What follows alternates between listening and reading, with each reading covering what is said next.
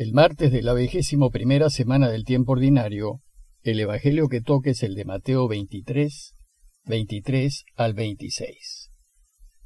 En aquel tiempo Jesús habló diciendo, Hay de ustedes escribas y fariseos hipócritas, que pagan el diezmo de la menta, del hinojo y del comino, y descuidan lo esencial de la ley, la justicia, la misericordia y la fidelidad.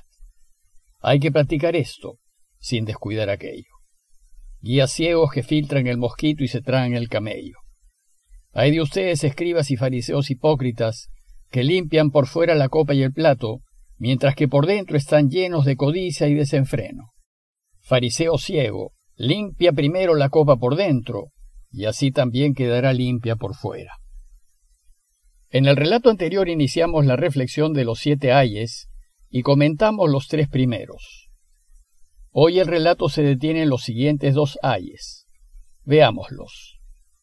Se trata de dos duras críticas que dejan al descubierto la ceguera de los escribas y fariseos, a quienes Jesús va a llamar guías ciegos e hipócritas. La palabra hipócrita viene del griego hipócrites, que significa actor. El hipócrita es el que, así como hace un actor, representa un papel. Es aquel que hace el papel de otro, el que actúa o finge ser algo distinto a lo que es. Jesús llama a hipócritas a los escribas y fariseos porque representan el papel de buenos y de cumplidores de la ley, pero en realidad no lo son, y de este modo engañan a los demás. Dice el cuarto ay, hay de ustedes escribas y fariseos hipócritas, que pagan el diezmo de la menta, del enojo y del comino, pero descuidan lo esencial de la ley, la justicia, la misericordia y la fidelidad. Aquí Jesús nos enseña hasta dónde pueden llegar los escrúpulos de los escribas y fariseos en asuntos legales, pues según la ley, había que dar a Dios el 10%, el diezmo, de todas las cosechas de cereales y frutos del campo. El problema es que los escribas y fariseos habían extendido esta ley para incluir muchas de las hierbas que crecen en los huertos.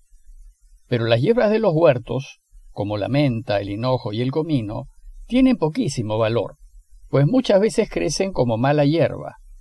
Luego el diezmo sobre estas hierbas es totalmente insignificante. Bueno, pues Jesús critica a los fariseos por preocuparse de controlar esas pequeñeces en lugar de preocuparse de lo que verdaderamente importa. Y para Jesús, lo que realmente importa es la justicia, la misericordia y la fidelidad. Esto es lo que resume y sintetiza el corazón de la alianza entre Dios y los hombres. Según la tradición religiosa judía, desde muy antiguo, Dios hizo una alianza con el pueblo de Israel, y mediante esa alianza Israel sería su pueblo, y el Señor sería su único Dios. En esta alianza, a Dios le toca cuidar y velar por su pueblo. Y por su parte, el pueblo se compromete a guardar todos los deseos y mandamientos de Dios que estaban recogidos en la ley de Moisés. Y en esta alianza, el corazón, que está contenido en la ley de Moisés, y que es lo que Jesús rescata, es la justicia, la misericordia y la fidelidad. Desgraciadamente con el tiempo, los escribas y fariseos distorsionaron la ley y la llenaron de una serie de ritos y prácticas externas que debían hacerse a fin de cumplir la parte de la alianza que tocaba al pueblo. Estos añadidos son absolutamente secundarios, pero distraen a los creyentes judíos del cumplimiento de lo que verdaderamente importa en la ley. Luego, antes de obsesionarse con pagar el diezmo sobre cosechas irrelevantes, mucho más importante es practicar la justicia actuar con misericordia y guardar fidelidad. Los cristianos con frecuencia actuamos como los escribas y fariseos, pues nos empeñamos en observar y cumplir lo que es pequeño y accesorio, dejando de lado la defensa de la verdad, de la justicia y de la vida. Jesús en este texto critica duramente a los escribas y fariseos diciéndoles que lo que ellos, los hombres, han añadido a la ley es absolutamente accesorio y no forma parte del corazón de la alianza. Lo que deben hacer es rescatar el fondo de lo que manda la ley y observarlo. Probablemente al hacer esta crítica, Jesús tiene en mente al profeta Miqueas 6.8 que dice, Se te ha declarado hombre lo que es bueno, lo que el Señor de ti reclama, tan solo practicar la equidad, amar la piedad y caminar humildemente con tu Dios. Por tanto, para ser fieles a la alianza, esto es lo que hay que preocuparse de hacer. Y el pago del diezmo sobre las hierbas no es para nada importante. Pero, Jesús añade, hay que practicar esto sin descuidar aquello. Ciertamente, y en primer lugar, hay que practicar la justicia, la misericordia y la fidelidad, pero sin descuidar las otras obligaciones menos importantes de la ley, pues todas ellas conforman la identidad judía. Con su obsesión por el pago del diezmo de las hierbas del campo, Jesús hace ver que los escribas y fariseos han perdido completamente la brújula. Se preocupan de las minucias de la ley y pasan por alto lo verdaderamente significativo.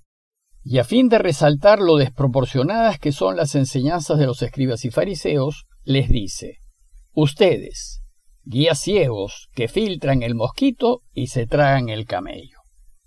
Jesús busca comparar la pequeñez de un mosquito con el tamaño de un camello. Además, los entendidos dicen que en arameo hay un juego de palabras que Jesús usa en su crítica, pues en arameo mosquito se dice camal y camello se dice gamal. Aquí Jesús juega con estas dos palabras para subrayar más la oposición. Según la ley, ambos, tanto el mosquito como el camello, eran animales impuros que no se debían comer. Dice Levítico 11.4, el camello será impuro para ustedes. Y dice Levítico 11.20, será abominable para ustedes todo bicho alado que ande sobre cuatro patas, como el mosquito. ¿Y qué es lo que denuncia aquí Jesús? Sucede que si caía un mosquito en las bebidas de los escribas y fariseos, estos lo sacaban, porque no podían tragarse un animal que según la ley es impuro. Pero cuando a un judío le servían camello, parece que no se hacía mayores problemas. Pues sucedía que los países vecinos, especialmente los habitantes del desierto, en ocasiones especiales solían comer camello relleno de arroz, y parece que la carne de camello es muy agradable, especialmente si éste aún se amamanta. Bueno, pues sucede que nosotros a veces hacemos como los fariseos, y caemos también en la observancia escrupulosa de lo que manda la norma, dejando de lado el fondo. Un ejemplo es la pregunta que a veces nos hacen algunos. ¿Vale la misa del sábado a mediodía como misa de domingo? Si vale o no vale, es una pregunta típica que se harían escribas y fariseos. Como saben, Eucaristía significa dar gracias, y nosotros debemos dar gracias a Dios siempre y en todo momento. Por tanto, bien recibido. Y debemos hacerlo no porque lo manda la norma, sino porque somos agradecidos. Luego la pregunta de si vale o no vale una misa muestra que solo buscamos cumplir la norma, en realidad, la pregunta que deberíamos hacernos es si cumplimos lo que realmente importa. ¿Amamos a Dios sobre todas las cosas? ¿Amamos al prójimo como a uno mismo? ¿Decimos siempre la verdad? ¿Apoyamos siempre lo que es justo? ¿Defendemos siempre la vida? En el quinto ay, Jesús critica la obsesión de los escribas y fariseos por imponer a todos una pureza ritual que estaba mandada solo para los sacerdotes les dice, Hay de ustedes escribas y fariseos hipócritas, que limpian por fuera la copa y el plato, mientras que por dentro están llenos de codicia y desenfreno. Los sacerdotes en sus oficios debían guardar una pureza ritual que consistía en lavar con diligencia las copas y platos que usaban en sus oficios. Pero por mostrar un mayor celo en la observancia de la alianza, los escribas y fariseos habían extendido esta obligación a todos, y todos los fieles debían lavar sus platos y vasos a manera de pureza ritual. Y esto, decían, con el fin de estar limpios a los ojos de Dios. Pero, mientras que ellos se preocupaban con mucha diligencia de que todos purifiquen sus copas y platos y mantuviesen una pureza ritual, dejaban de lado lo más importante, que es purificar el corazón muchísimo más importante es tener un corazón libre de codicia, de desenfreno y de ambición, que observar la norma de la pureza ritual. Jesús critica a escribas y fariseos porque han perdido la proporción de las cosas, porque se preocupan por guardar las formas, pero no se interesan por cuidar el fondo, y de esta manera hacen esencial lo que no es esencial. Por eso Jesús los denuncia y les dice, Fariseo ciego, limpia primero la copa por dentro, y así también quedará limpia por fuera. Conviértete, cambia, limpia tu corazón, para que tu relación con Dios sea realmente sana. Como conclusión, los invito a revisar nuestra relación con Dios y preguntarnos, ¿qué es lo que en el fondo guía mi vida? ¿Lo que a Dios le importa? ¿O las normas secundarias que imponen los hombres?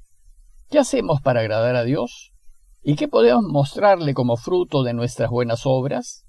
Honestidad, rectitud, servicio, preocupación por el prójimo.